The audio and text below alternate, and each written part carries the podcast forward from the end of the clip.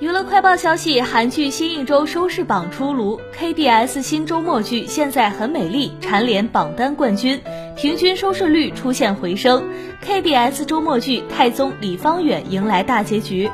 但没能迎来更大的收视提升，平稳收官。SBS 金土剧《再次我的人生》也结束了收视大涨的趋势，本周甚至出现了小幅收视下滑，排在榜单第五位不变。